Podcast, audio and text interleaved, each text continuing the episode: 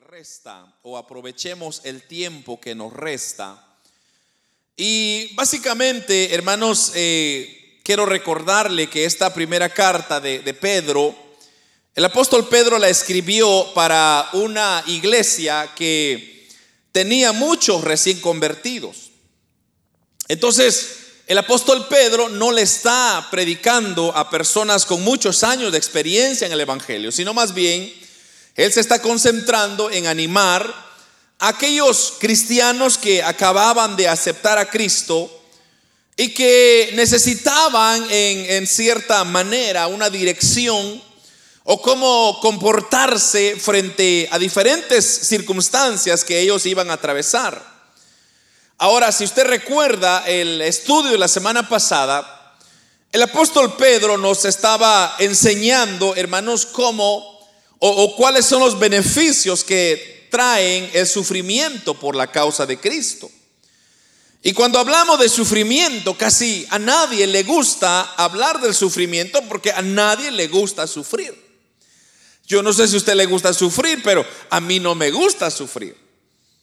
Por ejemplo, cuando usted tiene, se lastima un dedo, por ejemplo, o, le da un dolor de cabeza, usted no quiere ese tipo de sufrimiento porque es insoportable. Entonces, de igual manera, en la vida cristiana, lo, menos que el cristiano quiere es ese tipo de, de sufrimiento en su vida. Pero debemos de entender que lo que el apóstol Pedro les está diciendo a aquellos hermanos que, como dije, son recién convertidos, que los sufrimientos son necesarios muchas veces para darnos esa madurez espiritual que nosotros necesitamos. Porque si nosotros no somos probados, hermanos, si nuestra fe no es probada, si nuestro amor no es probado, si nuestro, nuestros anhelos por Dios no son probados, entonces, ¿cómo vamos a saber si estamos madurando, estamos creciendo o simplemente estamos acomodándonos a una vida espiritual acomodada, fría? Entonces, es necesario atravesar este tipo de dificultades en la vida para que nosotros conozcamos más bien quién es Dios, cómo se manifiesta, cómo es su poder, cómo es que Dios opera, hermanos, cuando nosotros estamos en alguna situación difícil. Me encanta lo que dice Efesios capítulo 6, versículo 12, donde dice que porque no tenemos lucha contra carne y sangre, sino contra principados, de este mundo. Cuando tenemos, hermanos, esas, e, e, esos, eh, ¿qué, podemos decir? Estas huestes espirituales en las regiones celestes que quieren vernos de una manera como que probarnos a ver cuánto amamos a Dios, cuánto sabemos resistir por Dios. Y es ahí, hermano, donde, como le dije, cuesta pasar ese, ese proceso, cuesta pasar ese camino, cuesta atravesar esa fuente, pero los beneficios son maravillosos. Por eso dice segunda de Corintios capítulo 10 que pues aunque vivimos en el mundo, nos libramos batallas como lo, hace el mundo. Dice, porque las armas con que nosotros luchamos no son de este mundo, sino que tienen un poder divino que derriba fortalezas. Y eso es maravilloso, hermano, porque las herramientas que usted comienza a usar para pelear sus batallas, usted las va ejerciendo, ejerciendo de tal manera que llega un momento cuando usted llega a ser un cristiano experimentado y entonces llega a experimentar lo que sería la completa gracia de Dios. Pero veamos ahora entonces por qué el tema se llama aprovechando el tiempo que resta. Porque eso es lo que estos versículos nos están ilustrando. Ahora, el apóstol Pedro, como dije, nos está preparando para lo que va ahora a discutir o, nos va a ir enseñando y como dije, vamos a ir viendo este capítulo, casi nos va a ir mostrando de los padecimientos que vamos a tener que atravesar como creyentes. Pero lo que él está diciendo acá en el versículo 1, si usted lo lee conmigo, Dice, puesto que Cristo ha padecido por nosotros en la carne, vosotros también armaos del mismo pensamiento. pues quien ha padecido en la carne terminó con el pecado. Entonces, el primer punto que el apóstol Pedro nos está enseñando acá es que tenemos nosotros que armarnos con la mente de Cristo. ¿Por qué? Porque aquí está diciendo que Cristo ha padecido por nosotros. Entonces, si Cristo ha padecido por nosotros, no significa que entonces yo ya no voy a padecer porque Cristo ya los pagó todos. Es cierto, Él ya venció y nosotros también venceremos, pero nosotros de igual manera tenemos que pasar ese tipo de padecimiento también en nuestra vida. Porque dice acá, o como dice este versículo, armaos del mismo pensamiento. Entonces aquí hay dos razones por las que debemos estar armados del mismo pensamiento. Primero, porque, como dice acá, Cristo padeció por nosotros. Y lo segundo es, porque Él murió por nosotros para que nosotros podamos vivir en justicia. Así lo dice el versículo 24, se recuerda del capítulo 2, donde ya lo estudiamos, quien dice, quien llevó el mismo nuestros pecados en su cuerpo sobre el madero. ¿Para qué? Para que nosotros, estando muertos a los pecados, dice, vivamos a la justicia y por cuya herida fuisteis sanados. Entonces, aquí nos está diciendo que tenemos que armarnos en el pensamiento de Cristo. O sea, tenemos que nosotros de igual manera someternos a esos pensamientos que el Señor Así como Él padeció estos sufrimientos, nosotros también las vamos a padecer. Ahora, usted podría decir, hermano, pero yo ya estoy bien, yo no necesito más padecimientos. Quizá sea cierto que no la necesitamos, pero de algo estamos seguros y es que, como lo hemos dicho una infinidad de veces, que cuando usted está pasando por esas tribulaciones, usted puede ver muy, muy en claro cómo opera la mano de Dios en su vida. Imagínese que usted nunca se enfermara en la vida. Entonces, ¿cómo supiera usted explicarle a alguien que es estar enfermo, por ejemplo? Pero ¿por qué es que a veces usted cuando ve a otra persona enferma, lo primero que usted le dice, ¿qué tiene usted? Ay, fíjese que tengo gripe. Ah, a mí ya me dio, dice usted. Yo ya pasé por la gripe. Mire, hágase un té, hágase esto, hágase aquello y le va a ir bien. Entonces, pero ¿por qué está usted hablando así? Porque usted ya lo experimentó. O sea, su cuerpo ya pasó.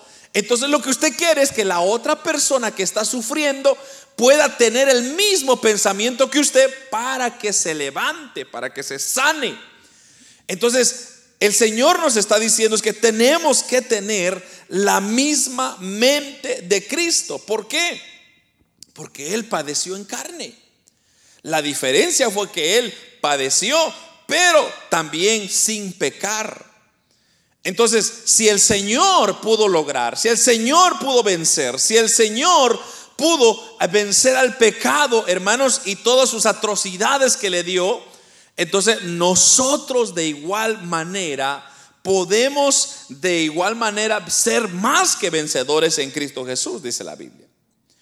Hay un pensamiento, hay un escritor cristiano eh, en inglés, él se escribe mucho en inglés, pero me gusta lo que él dijo porque eh, lo, voy a leer porque me, encantó lo, que él puso en un, en un pensamiento. Dice, aquel que ha abrazado, dice, mire, aquel que ha abrazado la mente de Cristo y cuya vida está tan influenciada por él que sufre persecución, no está en peligro de sucumbir a las tradiciones más débiles de la carne para tal individuo, estos atractivos, dice, pierden su atractivo. Mártires en la hora de la persecución y de la muerte. No jueguen con la tentación, ni se rindan a las seducciones del mundo. Pero me, llama la atención lo que él dijo en la primera parte. Que aquel que ha abrazado la mente de Cristo, que es lo que el apóstol Pablo eh, Pedro, perdón, está diciendo acá, Entonces, aquel que ha abrazado la mente de Cristo y cuya vida está influenciada por él, entonces sufre persecución. Como le digo, el pensamiento muchas veces que nosotros tenemos del Evangelio es, no, si usted se hace cristiano evangélico, le va a ir bien. Usted va a vivir en victoria, si usted va a conocer a Dios, pero la realidad de las cosas son otras. Porque usted va a sufrir desánimo, va a sufrir enfermedades, va a sufrir burlas, que es lo que vamos a ver más adelante, va a sufrir penalidades, va a sufrir como el apóstol Pablo, hermanos, que, que dice que donde quiera que el apóstol Pablo predicaba, muchos lo, lo arrastraban, lo encarcelaban, lo golpeaban por la causa del Evangelio. Entonces se supone que el apóstol Pablo, que era conocedor de la palabra y que estaba conociendo a Cristo, uno podría decir, él, él, pudo haber, haberla pasado bien, bien chévere, como decimos nosotros por ahí, porque él tenía ciertos conectes con muchas personas y pudo haber, haberle dicho, mira, no me metes en la cárcel, o, o mira, no me pegues tanto, hombre, yo soy Pablo, ¿no te acuerdas? No, sino más bien eso no tenía nada que ver su pasado. Pero ahora por la causa de Cristo, hermanos, le golpeaban 39 veces. O 40 menos 1, que eran 39, porque si llegaban a pegarle 40 veces, tenían que dejarlo de pegar, de golpear. Entonces los, los, judíos les golpeaban y les golpeaban y les golpeaban y no se cansaban de golpearlos, porque, eh, hermanos, la causa de Cristo es sufrida. Entonces, como dije, a nosotros no nos gusta decir eso porque quizá todo mundo sale huyendo. Entonces la gente quizás va a decir, bueno, entonces ¿para qué me hago cristiano evangélico si, si solamente voy a sufrir? Pero es que la diferencia está de que cuando usted sufre por la causa de Cristo, y lo, como le dije, lo vamos a ver en, en unos versículos más adelante, cuando usted sufre por la causa de Cristo, hermanos, las recompensas son mayores. Ahora, hay mucha gente que sufre porque se metió en problemas, porque anda hablando mal de su hermano y alguien se dio cuenta, estaba, le mintió, entonces, pero esa es otra cosa. Pero cuando usted sufre por la causa de Cristo, ese es otro nivel. Entonces, lo segundo es, en el versículo 2 y 3, mire lo que dice.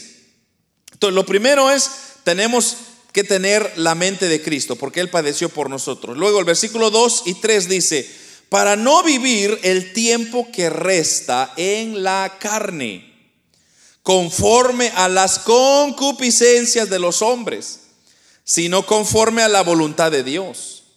Así que baste ya el tiempo pasado para hacer o para haber hecho lo que agrada a los gentiles, andando en las lascivias, concupiscencias, embriagueces, orgías, disipación, y abominables idolatría. Ahora, aquí entonces el apóstol Pablo, o Pedro, perdón, siempre me estoy confundiendo, pero usted sabe que estamos hablando del apóstol Pedro.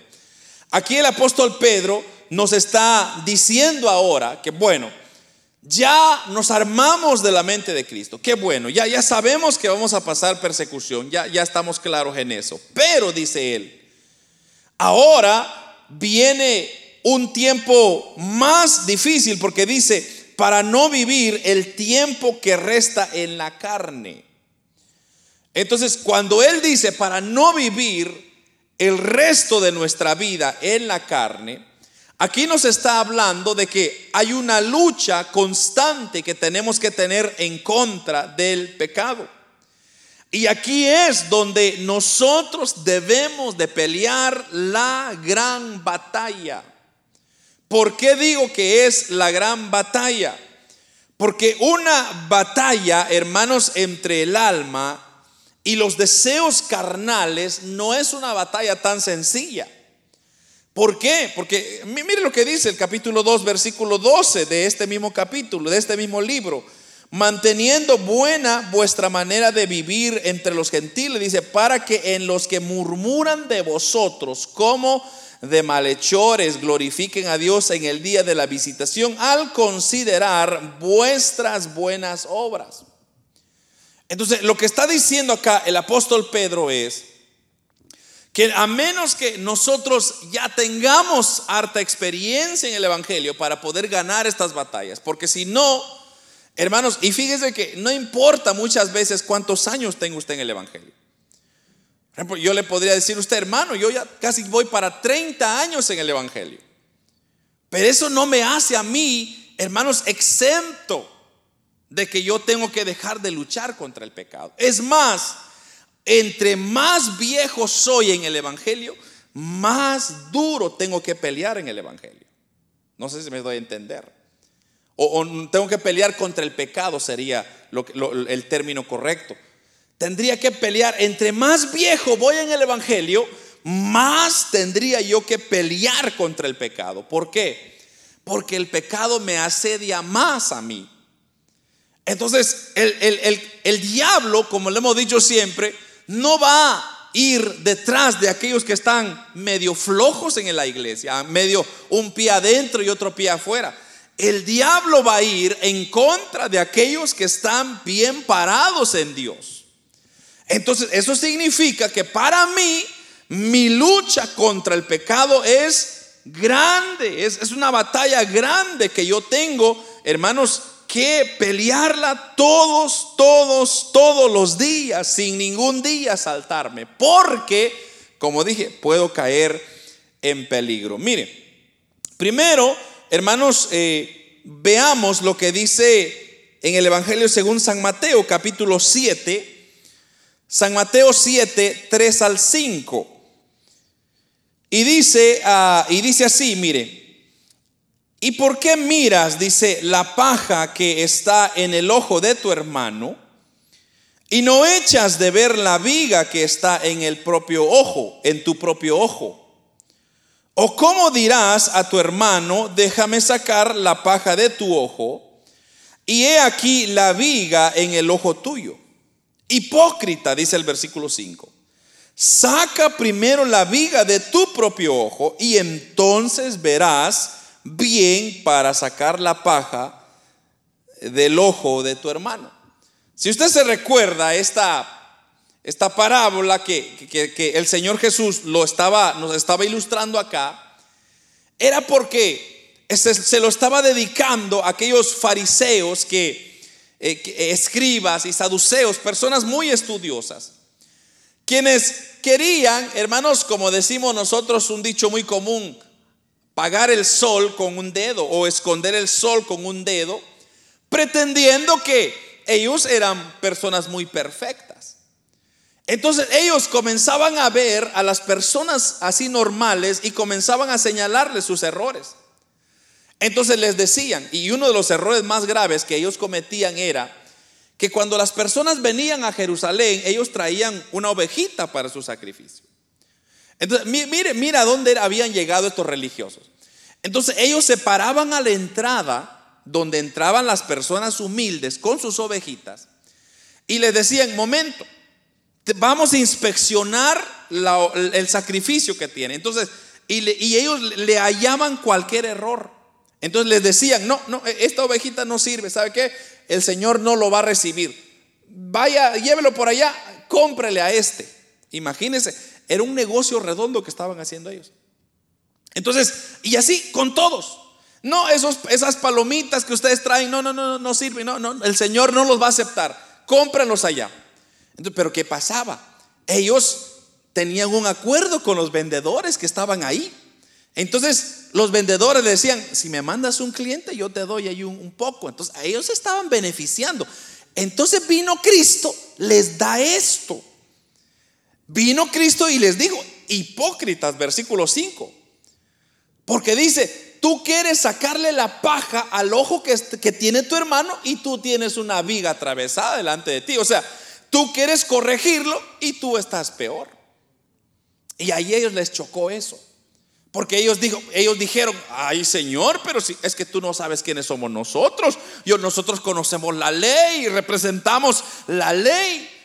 Pero Cristo les dijo, pero ustedes, ustedes lo que quieren es beneficiarse de todo esto. Y es que, hermano, si usted se recuerda en, otra parábola, cuando el Señor entró, bueno, no parábola, sino una historia, cuando el Señor entró al templo, ¿qué hizo el Señor? Se molestó y comenzó a darle vuelta a todas las mesas. ¿Pero por qué? Porque era un negocio redondo que tenían ahí. Entonces el Señor estaba molesto y dijo, esto, ¿cómo han convertido la casa de mi padre en casa de ladrones?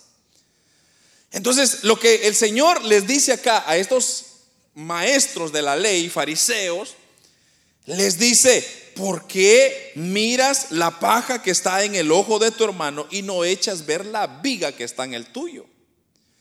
Entonces, mejor lo primero que tienes que hacer es quítate tú la viga y luego vas a ver la paja. Entonces, la comparación es, la paja es una pequeña, ¿verdad? Un pequeño pelo que tenía en el ojo, pero ellos tenían algo más grande.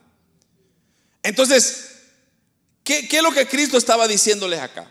Es de que ustedes que son estudiosos de la ley, de la palabra, ustedes la conocen, ustedes tienen mucha más experiencia. Entonces el Señor le dice, no vivan una vida de hipocresía.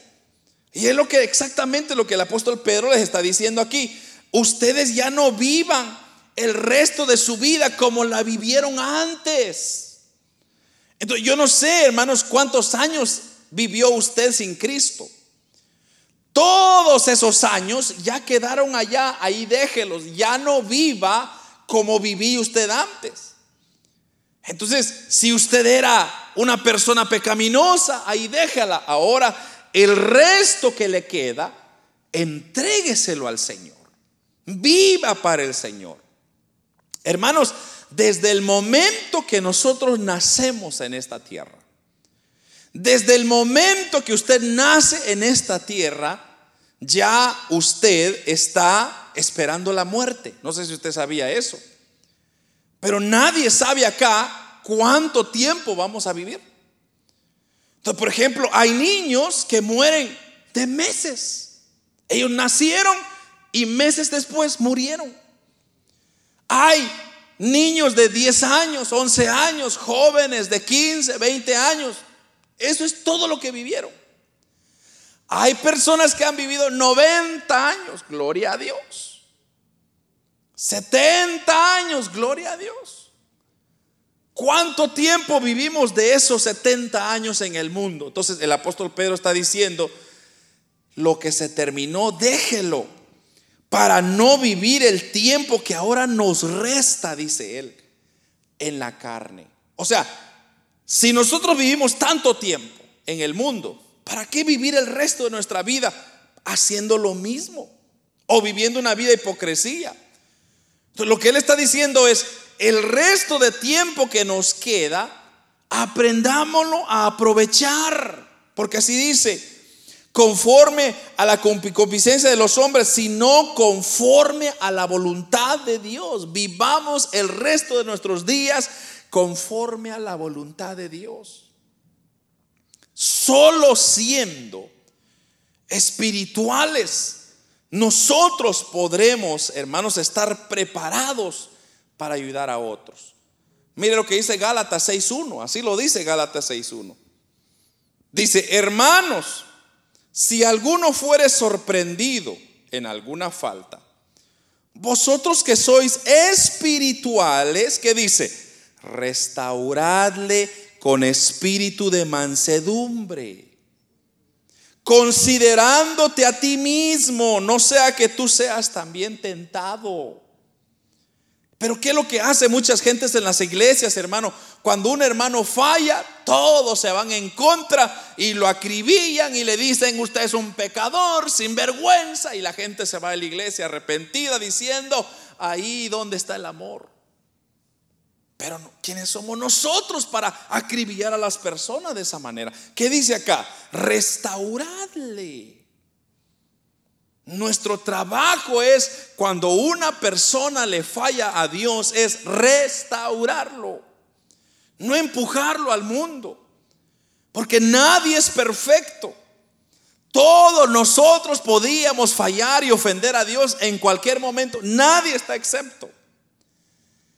El problema es aquellas personas que son o se comportan de esa manera, Hermanos, cuando les toca a ellos ya no les gusta. Porque ellos acribillaron a las personas. Entonces, cuando les acribían a ellos, ellos dicen, aquí no hay amor en esta iglesia, me voy a ir a otra. O se van al mundo. pero porque ellos también ya fueron así. Pero como dije, entre más vamos creciendo en el Evangelio, nosotros más tenemos que pelear en contra del pecado. Procurar mantenernos para no caer. ¿Por qué? Porque hermanos, la madurez espiritual se pelea de rodillas. La guerra espiritual se gana de rodillas. Se gana en oración, se gana leyendo la palabra, se, se gana adorando a Dios. Pero si nosotros no hacemos eso, entonces estamos expuestos, como dije, a estas huestes celestiales que están acribillándonos con nosotros. Y hermanos, yo se lo he dicho a usted muchas veces, si nosotros se nos abrieran los ojos espirituales, todo lo que está pasando aquí a nuestro alrededor, usted se quedaría en shock. ¿Por qué? Porque hay huestes demoníacas, diablos que están peleando y hay ángeles que están cuidándonos a nosotros para que usted no tropiece. Hermanos, si, si, los ángeles de Dios dejaran de pelear sus batallas por nosotros, hermanos, nosotros estamos cocinados. Entonces, tenemos que nosotros hacer nuestra parte. Lo segundo, lo primero era, debemos de pelear esta gran batalla. Lo segundo es la motivación para luchar en contra del pecado.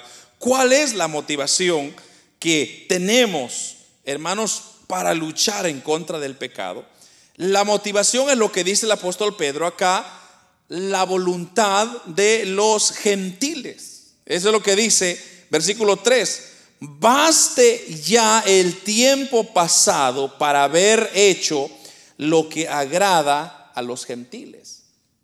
Cuando habla de los gentiles, él está diciendo a las personas que no conocen a Cristo, porque recuérdese usted que los judíos eran los únicos elegidos para la salvación. Solo Israel. Si usted no era elegido, usted estaba destituido de las bendiciones de Dios. La pregunta es por qué Dios escogió a Israel. Solo Dios lo sabe. Lo vamos a preguntar cuando estemos con Él. Alguien me dijo una vez, ¿por qué no escogió Guatemala, El Salvador, hermano? Pues no quiso. Entonces todo aquel que era judío era, eran los únicos elegidos de Dios. Pero vinieron los judíos y dijeron, solo nosotros podemos o tenemos la bendición de tener a Dios. Entonces todos los que no eran judíos eran gentiles, eran del mundo. Entonces, aquí lo que está diciendo el apóstol Pedro es, todo lo que nosotros, basta ya el tiempo pasado. Como dije, ¿cuánto tiempo le dedicó usted al mundo, hermano? ¿No cree usted que fue suficiente? Yo le di 15 años por lo menos de mi vida al mundo, porque yo a los 15 años acepté a Cristo. Y desde los 15 años hasta aquí, gracias a Dios, seguimos adelante. Yo no, sé cuánto tiempo le dedicó a usted, pero no, puede usted decir, basta ya, hermano. Tanto tiempo que perdí sin la gracia de Cristo, sin la paz de Cristo, sin, hermanos, experimentar el amor de Cristo. No, no fue suficiente lo que yo le di. Yo creo que sí, más que suficiente. Entonces, imagínense si usted vino a Cristo a los 50 años, hermano, 50 años de su vida le dio y todavía quiere seguir pecando. ¿Cómo es posible? Entonces, lo que nosotros tenemos que hacer es, ya hicimos la voluntad del mundo, ya fue suficiente. Ahora lo que nos toca es hacer la voluntad de Dios. Esa es nuestra motivación. Porque como dice, hermanos, e, e, el apóstol Pablo mismo nos dijo, ya es suficiente que ustedes estén produciendo obras de la carne. Y así lo dice en Gálatas 5, 19 al 21. Y voy a leer la versión NBI, porque la versión NBI lo pone de esta manera, un poco más fácil de entender, como le dije. Pero Gálatas 6, 5, 19, perdón, al 21 dice, las obras de la naturaleza pecaminosa se conocen bien. Inmoralidad sexual, impureza y libertinaje, idolatría y brujería odio, discordia, celos, arrebatos de ira, rivalidades, disensiones, sectarismos y envidia, borracheras, orgías y otras cosas parecidas, les advierto ahora, como antes lo hice, que los que practican tales cosas no heredarán el reino de los cielos. Vaya. El apóstol Pablo ahí al final como que ya estaba molesto, dijo, ¿por qué él puso toda esta lista? Porque cuando él visitaba las iglesias, hermanos, todas estas cosas se mira, por ejemplo, Corintios, hermano. La iglesia en Corinto había un desorden, como usted no tiene idea, en esa iglesia. Y por eso cuando usted lee la primera y segunda carta de Corinto, de Corintios, usted se va a dar cuenta que el apóstol Pablo es un poco muy duro con ellos, porque ellos querían traer el mundo en la iglesia. O sea, querían como que la iglesia solamente tuviera la identidad de, decir somos cristianos, que es lo que está pasando hoy en día. Por ejemplo, hay muchas iglesias, imagínense usted, hay iglesias que tienen discotecas dentro de la iglesia, que se llaman cristotecas. Imagínense, hermano, y ponen la misma música que pone el mundo. Y la gente está ah, ah, ah, todo loco. Y, digo, y, eso es lo cristiano que hay hoy en día. Y ponen las luces, hermano, y, la gente saltando y sale y brincando, sudando. pero ¿qué se llevó? Nada. Entonces, el apóstol Pablo eso le molestaba. Digo, ¿cómo es posible? Que la, obra, las obras pecaminosas que nosotros antes lo hacíamos o como lo dice más bien el apóstol Pedro, que me, gusta más lo que dice, basta ya el tiempo de haber hecho tanto pecado, ya es suficiente. Ya le dimos tanto tiempo. Ahora lo que, lo que, lo que corresponde es este poquito que nos resta. Démoselo al Señor. Dediquémoselo al Señor. ¿Por qué? Porque hermanos, no sabemos cuánto tiempo vamos a vivir tal si nos lleva el Señor mañana? Usted pudo haber dicho, ah, sí, hermano, yo le di casi toda mi vida al Señor. O, va a decir, yo intenté, hermano, intenté, pero vivía más en el mundo que en la iglesia, o que, que representando a Cristo. Es como le digo, hermanos, si vamos a tener una iglesia que va a agradar al mundo, entonces no estamos en nada, entonces mejor no hagamos nada, seamos como el mundo y, acabémonos, porque ¿de qué chiste tiene tener una cristoteca en la iglesia? Mejor vámonos a una discoteca, que es peor lo que estamos haciendo. Estamos haciendo un doble pecado trayéndolo a la iglesia. Si eso es lo que queremos. Pero claro, Dios no eso, eso no es lo que a Dios le agrada. ¿Sabe qué dice la Biblia? Que Dios está buscando adoradores que le adoren en espíritu y en verdad. ¿Sabe qué dice el apóstol Pedro? Un poco más fuerte todavía. Dice, porque juntamente estoy crucificado con Cristo, ya no vivo yo, mas Cristo vive en mí. Eso es todo. Entonces yo ya no vivo para el mundo, ya no vivo para nadie, yo vivo para mi Cristo, hermano.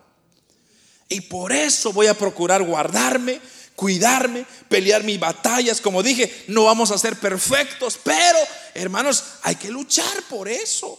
El resto de nuestros días que nos quedan. Como dije, ¿qué tal si mañana me lleva el Señor? ¿Qué satisfacción voy a tener yo? La satisfacción de que le dediqué mi tiempo a Dios o fui un cristiano hipócrita, mal ejemplo. Entonces, ahora, hermanos, es el momento de vivir el resto de nuestras vidas haciendo la voluntad de Dios. Ahora es el tiempo de comenzar. Si no lo hemos estado haciendo, comencemos ahora, hermano. Digamos, adiós mundo que hasta ayer estuve en ti. ¿Sabe que por, esa es la representación que ya lo expliqué del bautismo? Que, que el apóstol Pedro ya lo dijo. El bautismo es la representación de que cuando nosotros nos sumergimos bajo de agua, nuestra, nuestro hombre viejo quedó ahí, enterrado. No vaya usted y, y lo desentierre. No, hermano, déjelo que se ahogue en el agua. Pero ¿qué hacen muchos cristianos? Van, recogen ese viejo hombre y la vuelven a vivir. Y viven un cristianismo de hipocresía. basta ya, dice el apóstol Pedro. Basta ya. El tiempo pasado lo dejamos para el mundo ya lo vivimos, ya hicimos locuras. Comencemos a hacer la voluntad de Dios.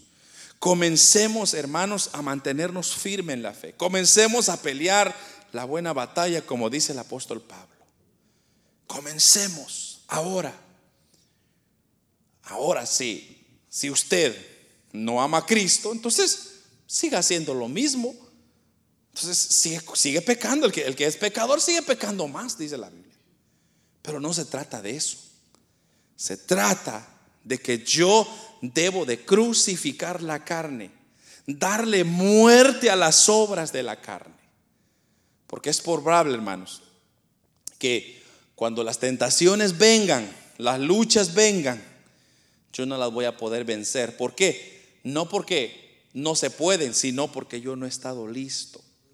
Mire lo que dice segunda de Timoteo, capítulo 2, versículo 24 al 26, dice, en la NBI también lo voy a leer, dice, y un siervo del Señor no debe andar peleando, más bien debe de ser amable con todos, capaz de enseñar y no propenso a irritarse. Así, humildemente debe corregir a los adversarios con la esperanza de que Dios le conceda el arrepentimiento para conocer la verdad. De modo que se despierten y escapen de la trampa en que el diablo los tiene cautivos, sumisos a su voluntad. Pero mire qué diferencia, hermano. Que un siervo del Señor no debe de andar peleando, sino que debe de ser amable con todos y usted sabe que una de las cosas que se ven mucho en las iglesias es que los hermanos se andan peleando entre sí, pero no debería ser así. Deberíamos de amarnos. ¿Por qué? Porque Cristo ya nos amó primero. Entonces, pero continuemos porque hay otros dos puntos que no quiero dejar en el aire. Y mire, está en el versículo 4. En el versículo 4 dice, a estos les parece cosa extraña que vosotros no corráis con ellos en el mismo desenfreno de disolución y os ultrajan. Entonces, cuando Él está hablando de ellos, está hablando de que probablemente vamos a ser calumniados. Eh, eh, ¿a, qué, se refiere esto de que, de que probablemente vamos a ser calumniados? Está hablando de personas o compañeros que quizás han andado con nosotros toda nuestra vida. Pero como ya usted no comparte lo que ellos están haciendo, entonces ¿qué van a hacer? Van a comenzar a persuadirnos a nosotros para que volvamos a donde nosotros estábamos anteriormente. Y luego van a comenzar a hablar mal de nosotros. ¿No a usted le ha pasado eso ya? Pero cuando usted no sigue el patrón que otros andan, lo primero es hablan mal de usted y segundo, bueno, primero lo quieren convencer y como no lo logran, entonces comienzan a hablar mal de usted. Y usted se va sintiendo mal. Y usted va a decir y va, a tener dudas y va a decir, bueno, ¿será que, será que estoy haciendo mal el, no obedecerles, el no ser amigos de ellos? Pero obviamente el plan de ellos es volverlo a sucumbir de donde usted ha salido. Por ejemplo, los que sufren mucho de esto son los jóvenes. ¿Por qué? Porque hay uno que, hay un elemento que, los jóvenes usan que se llama el peer pressure, que es eh, en español creo que es presión de grupo, algo así. Sí, presión de grupo creo que es el término, que es cuando un montón de amigos le dicen, mira, tú eres raro, mira cómo te vistes, mira cómo hablas, no, e, e, eres feo y comienzan a, denigrar al joven. Y el joven, usted sabe que el joven no tiene la capacidad o la madurez para poder desechar eso, sino que el joven lo cree y dice, de veras estoy feo, de veras estoy así, de veras, y comienza a creerlo. Entonces la presión del grupo lo arrastra y lo vuelve a llevar otra vez por ese camino de maldad. Entonces, así ocurre muchas veces en la vida de los creyentes. Que cuando usted quiere hacer lo bueno, sus amigos le dicen, no hombre, sos anticuado, eh, la iglesia es para los viejitos, ah, ¿qué estás haciendo? Disfruta la fiesta, vamos a tomar, vamos a endrogarnos, vamos a hacer locuras. de todas formas nos vamos a morir. Y, usted dice, ah, de, veras, ¿verdad? Como que estoy desperdiciando mi tiempo, ya usted, y, comienza usted a dudar. Pero eso se llama presión de grupo. Y esa es una táctica que Satanás ha usado siempre y que le, es muy efectivo. Y yo conozco, hermanos, personas que han abandonado la iglesia así, de esa manera. ¿Por qué? Porque ellos se sienten mal no tener amistades ¿verdad? De, ese tipo. Pero ese tipo de personas solamente lo sucumben, lo meten y luego lo abandonan. Porque el momento que usted está en sus más peores momentos, hermano, nadie le llama, nadie se acerca. ¿Por qué? Porque así es el hombre, así es el pecado. Entonces, lo que está diciendo acá el apóstol Pedro en este versículo dice, a esto les parece cosa extraña, que vosotros no corráis con ellos en el mismo desenfreno. Entonces, pero ¿qué va a causar? Entonces vamos a ser calumniados. Tenemos motivos para regocijarnos cuando eso ocurre. Mire lo que dice la versión NBI, Mateo 5, 11 y 12. Dice, dichosos serán ustedes cuando por mi causa la gente los insulte, los persiga y levante contra ustedes toda clase de calumnias. Alégrense, dice el versículo 12, y llénense de júbilo, porque les espera una gran recompensa en el cielo. Así también persiguieron a los profetas y los que presidieron antes de vosotros o antes de ustedes. Entonces, ¿qué es lo que está diciendo acá el Evangelio según San Mateo? Lo que está diciendo es, regocíjense. Cuando os calumnian, mire hermano, yo he dicho una cosa, mientras que usted tenga su conciencia limpia delante de Dios, manténgase firme. Si lo que la gente está hablando mal de usted es cierto, entonces corríjalo. Pero si la gente solo está, wiri, wiri, wiri, mire la hermanita, mire el hermanito, mire cómo se vista, mire, mire el, el, pelo, mire aquí, y la gente comienza a decir, gracias a Dios somos pequeños todavía, pero un día si vamos a crecer, eso va a pasar. Pero usted no le haga caso, hermano. Usted diga, mi conciencia está limpia delante de Dios y yo a quien quiero agradar es a Dios. Yo no voy a agradar a los hermanos. Yo no estoy aquí para agradar al pastor. No, yo estoy aquí para agradar a mi Dios. Al igual el pastor, el pastor no está para agradar a los hermanos, aquí está para agradar a Dios. Porque el momento que el pastor va a agradar a Dios, ya estuvo, hermano, ya se arruinó. ¿Por qué digo eso? Porque imagínense querer complacer a medio mundo, hermano, eso es imposible. Uno va a caer bien con otros, luego va a estar peleados con otros, luego este otro no le cae bien y luego este está molesto, luego hermano, no agrademos a nadie, agrademos a Dios. Procuremos, pero si, si alguien está hablando a nosotros, usted diga, soy dichoso, diga, dichosos serán ustedes, dice la Biblia. Llénese de alegría, llénese de júbilo, dice el versículo 12, porque nos espera una gran recompensa en el cielo. Nuestra respuesta, hermanos, debe de ser amor, debe de ser algo que, que honre, que, que, sea honorable, como lo dice igual San Mateo 5:44. Pero yo les digo, amen a sus enemigos y oren por los que los persiguen. Eso es todo. Si alguien le habla mal, usted diga, Señor, te pongo este hermano, hermano, fulano de tal, lengua larga, pongo en tus manos. Encárgate de ellos. Así, sencillo. Pero no se estrese usted. No diga usted, eh, es que es hermanita también. No, usted no se baje al nivel de ellos. Usted solo diga, Señor, haga lo que tenga que hacer en, esas personas. Y hermano, y esas personas nunca les va bien. Toda la vida siguen así. Pero usted sea diferente. Quizá esa, esa conducta que usted está demostrando va a avergonzar a esas personas y los, van a venir a conocer quién es Dios, hermano.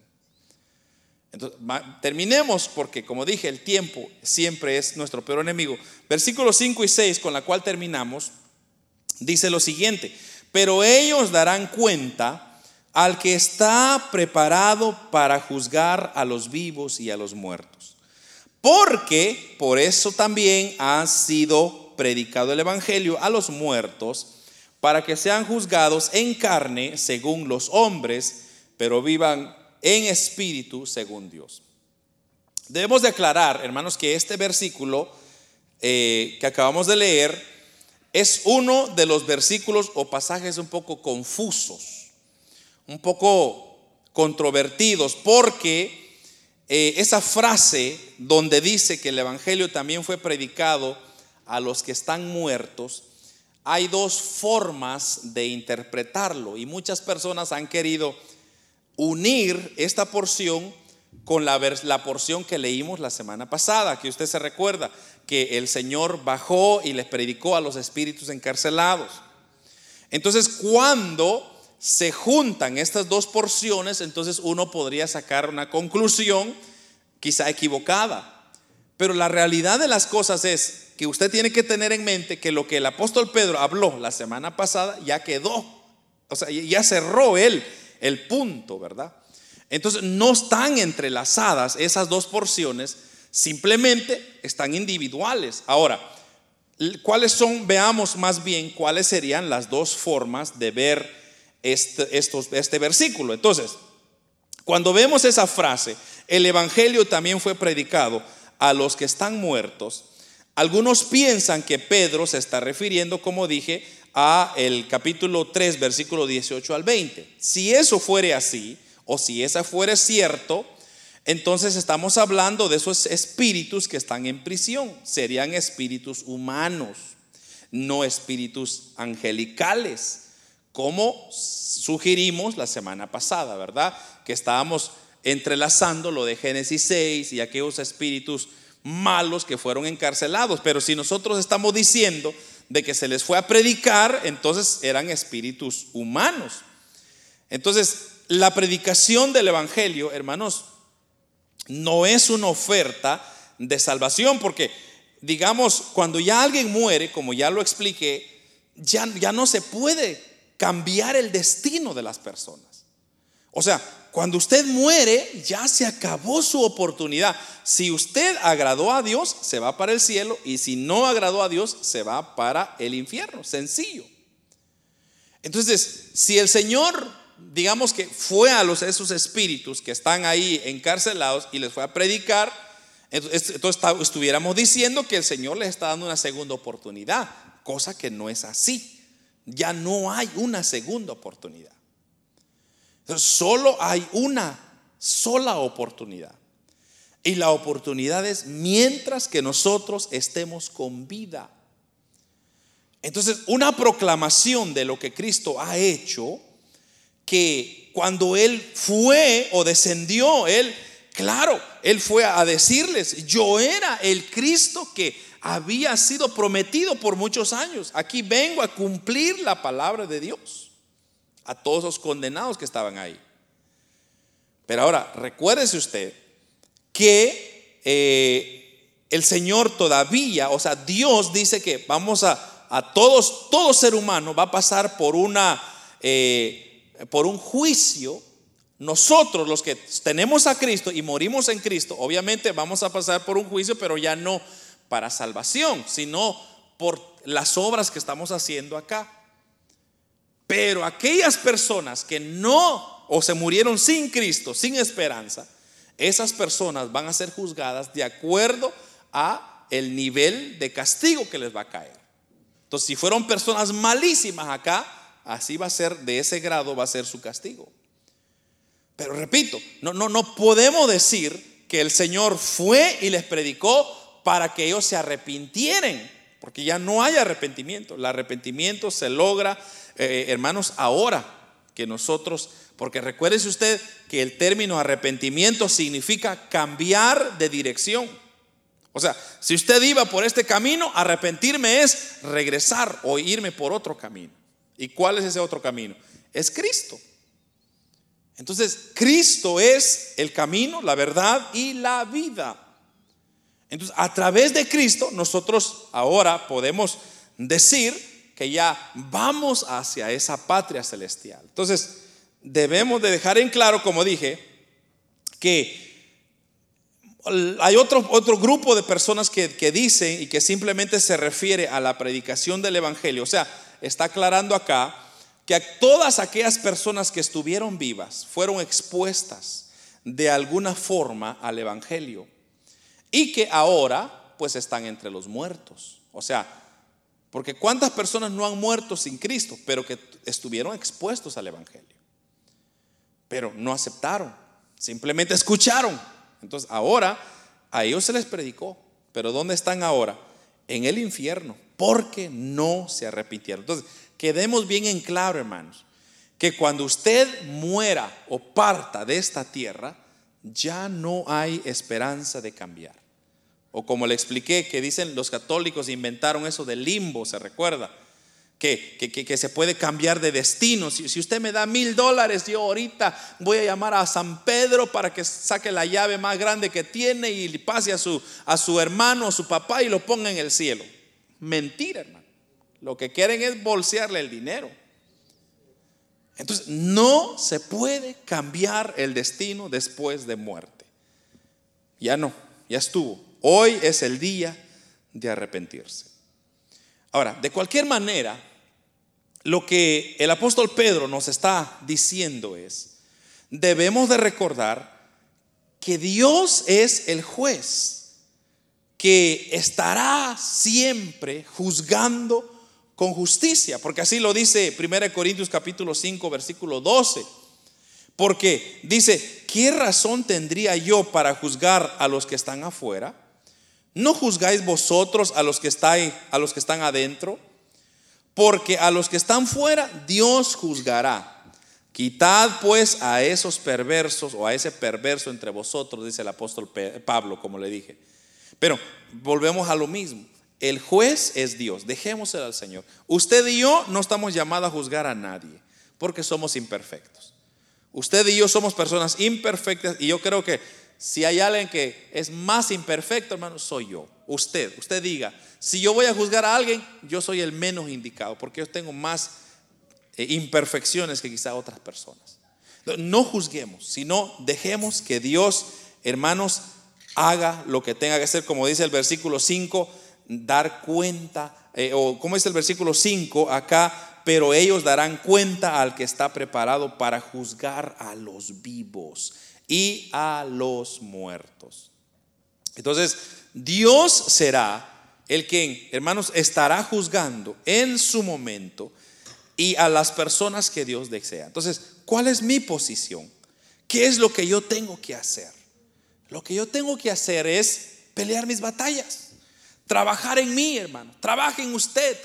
Si usted trabaja en usted, yo trabajo en mí, vamos a ver cómo Cristo se va a glorificar. Porque somos imperfectos, pero a, través del amor de Cristo vamos a, a trabajar bien, vamos a llevarnos bien, porque estamos peleando todas nuestras batallas. Y esa es la importancia que el apóstol Pedro eleva en este, en este capítulo. Y es el hecho, hermanos, de que cuánto tiempo nos resta. ¿Usted lo está aprovechando o lo está despreciando? ¿Cuánto tiempo le dedica a Dios? ¿Hay más mundo o hay más de Dios? ¿Cuánto más de Cristo se está echando usted todos los días? ¿Verdad? Es como, por ejemplo, cuando usted le dice, el doctor le dice, usted tiene que tomar ocho vasos de agua al día. ¿Verdad? Y viene usted y dice, ah, yo no le voy a hacer caso al doctor. Una, un vaso me voy a tomar yo. Pero, ¿quién se está haciendo el daño? ¿El doctor o usted? Usted, porque el doctor ya le dijo, ocho vasos. Y usted dijo, no, uno es suficiente. Entonces, la palabra es eso, nos dice. Y usted decide si lo hace o no lo hace. Pero al final del día, yo creo que la enseñanza del apóstol Pedro acá es, Aprovechemos el tiempo que nos resta, hermanos. Ya mucho tiempo le dedicamos al mundo. Ya hicimos y deshicimos con nuestra vida. Ahora procuremos pelear nuestra buena batalla. Y hermanos, es maravilloso ver la mano de Dios cómo se glorifica en la vida de aquellos que le honran, aquellos que le sirven. Así, hermano, cuando usted, yo por eso le digo, mire, yo hermano, si, si no amanezco mañana, estoy satisfecho de decir, le di toda mi vida a mi Señor. Y, pero no tengo nada de qué decir. Pude haber hecho más, quizás sí, porque sí se puede hacer mucho más. Pero estoy satisfecho de que he peleado mi batalla. He llegado, he concluido. Y ahora solo me espera la corona de vida que nos está preparado para todos. Pero hermanos, no es fácil. Porque, como dije, cuando llegan los sufrimientos, ay hermano, no están fáciles. Ahí es donde uno dice, ay, ¿por qué me hice cristiano? Mis amigos no me quieren, mis hijos no me hablan, mi esposo está enojado, mi esposa está enojada, mi suegra está molesta conmigo, hasta los animales se molestan con uno. Pero usted no desista, manténgase firme peleando la batalla de la fe. Y diga, todo lo puedo en Cristo que me fortalece. Amén y amén. Oramos hermanos, Padre nuestro que estás en el cielo.